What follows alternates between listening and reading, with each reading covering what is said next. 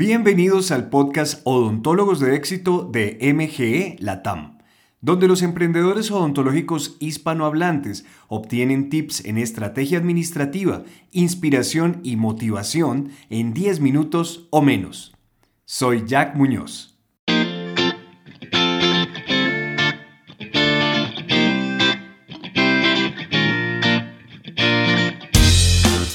Hola, bienvenido, bienvenida al podcast Odontólogos de Éxito de MG Latam. Hoy te quiero hablar acerca de un tema que ha, digamos, se ha presentado últimamente con varios de nuestros clientes del programa de Coaching Premium y se ha presentado porque ya muchos de ellos tienen las acciones básicas o fundamentales en marcha y esto ha generado que que el trabajo en equipo se vea más, eh, digamos, puesto a prueba. La evidencia de si tu equipo está funcionando o no hacia el logro de unas metas ya más claramente establecidas comienzan a, a evidenciarse, ¿no? Y por eso este podcast que se titula Ser jefe, que ser jefe no destruya tus nervios. Hay muchas ideas erróneas de lo que es ser un jefe y de cómo ser un jefe. Muchas de estas ideas provienen de lo que otros te han dicho, de lo que has visto en otras personas, pero no necesariamente estas personas han estudiado el tema del liderazgo, que es todo un tema eh, que tiene de arte, tiene de ciencia y que definitivamente, es crucial para el logro de las metas de cualquier emprendedor y más un emprendedor odontológico, porque no solamente tienes que liderar a tus colaboradores, empleados o equipo de trabajo, también tienes que liderar a los pacientes y a sus familias. Así que si alguien se tiene que convertir en un líder y debería estar estudiando el tema del liderazgo es un odontólogo, una odontóloga. Entonces, eh, de un curso que tengo acá en mi biblioteca que se llama Herramientas para un liderazgo efectivo del señor L. Ronald Howard. Ustedes saben que MG lleva 30 años trabajando con el sistema administrativo Howard. Em, dice acá, en resumen, la palabra ejecutivo se deriva de la palabra ejecutor, que significa alguien que hace que se haga o produzca algo. La palabra viene del latín ex, que significa completamente. Eh, también tiene otra parte que es sequi, que significa seguir. Y en eh, resumen, significa seguir hasta el final. En otras palabras, conseguir que algo se lleve a cabo. Y sigue acá el señor Howard diciendo, en cualquier negocio u organización de producción, su prosperidad depende de conseguir que las cosas se lleven a cabo y eso yo creo que aplica para cualquier tipo de emprendimiento o empresa.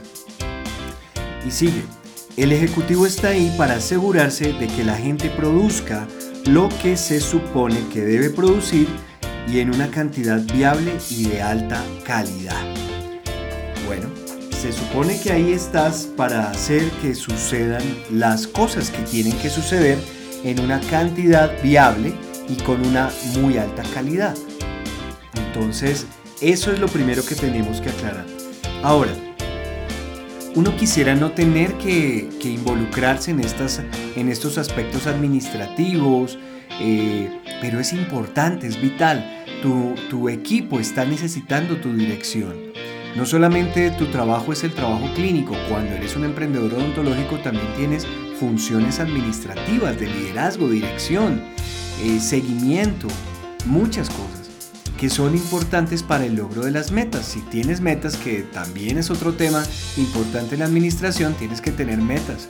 Eh, necesitas hacer que se cumplan y eso requiere ciertas actividades, ciertas acciones que se deben estar supervisando en el día a día. Y sí, hay que hacerlo, hay definitivamente que hacerlo.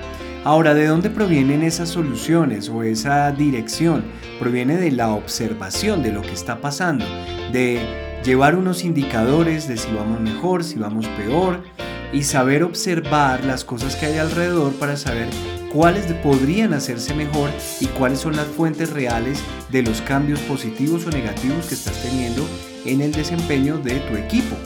Bueno, ahora, volviendo al tema, Hay una idea en particular que es tremendamente dañina para la salud física, emocional, mental de los emprendedores odontológicos.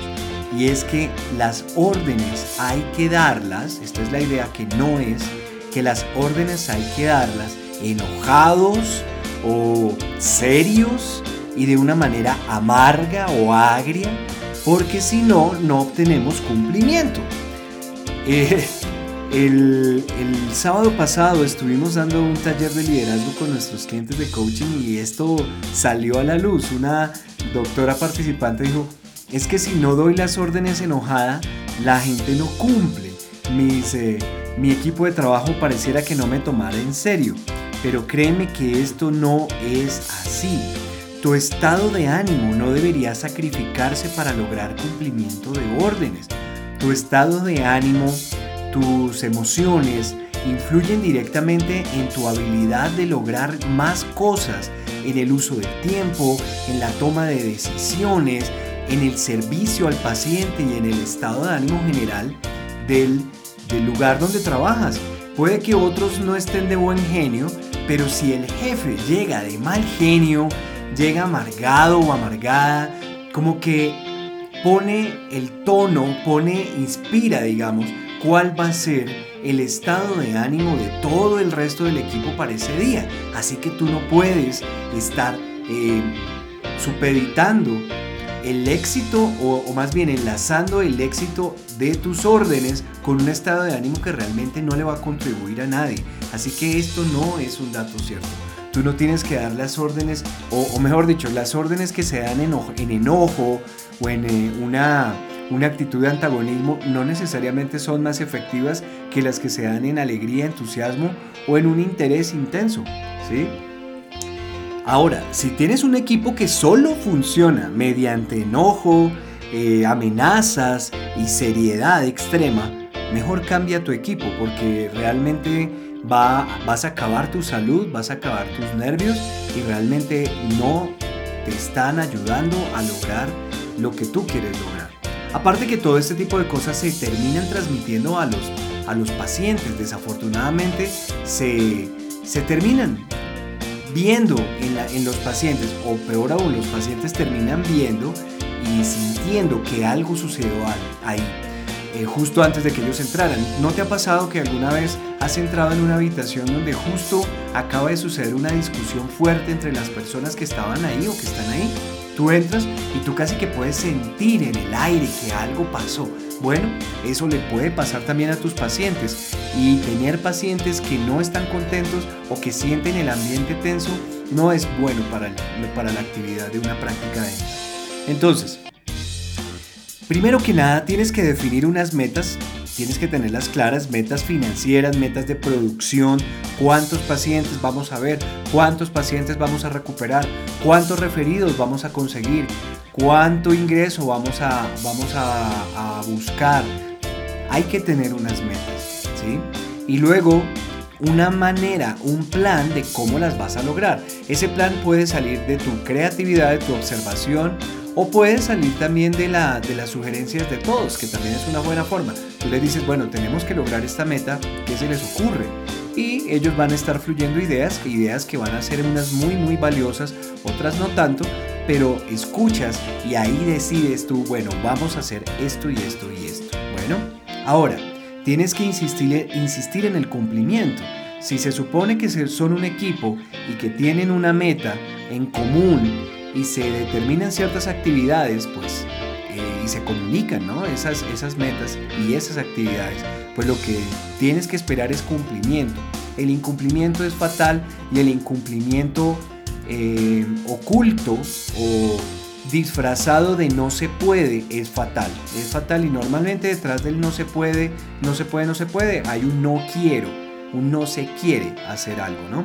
Pero bueno, el asunto es que tú cuando ya tienes esas metas claras, cuando ya tienes ese propósito claro y ya sabes o ya le has comunicado a tu equipo a dónde quieren llegar y, también les puedes comunicar por qué queremos llegar allá. Em, porque, por ejemplo, una meta financiera en una práctica dental significa o se traduce en un montón de personas a las que se les está ayudando, en más pacientes que están teniendo una mejor salud oral.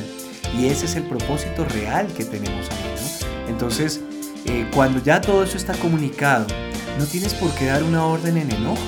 La puedes dar con entusiasmo, la puedes dar con alegría y luego tienes que estar supervisando el logro porque recuerda que tu personal se puede encontrar con dificultades en el camino para el logro de esas metas. No todo el mundo está incumpliendo porque quiere, puede tener problemas en el camino y tú tienes que tener la comunicación, los canales de comunicación abiertos para que si algo sucede que pueda estar dificultando el logro de una meta, llegue a tus oídos y tú puedas participar de, la, de, cómo se va a desatorar o, de desbloquear ese objetivo de manera que se logre.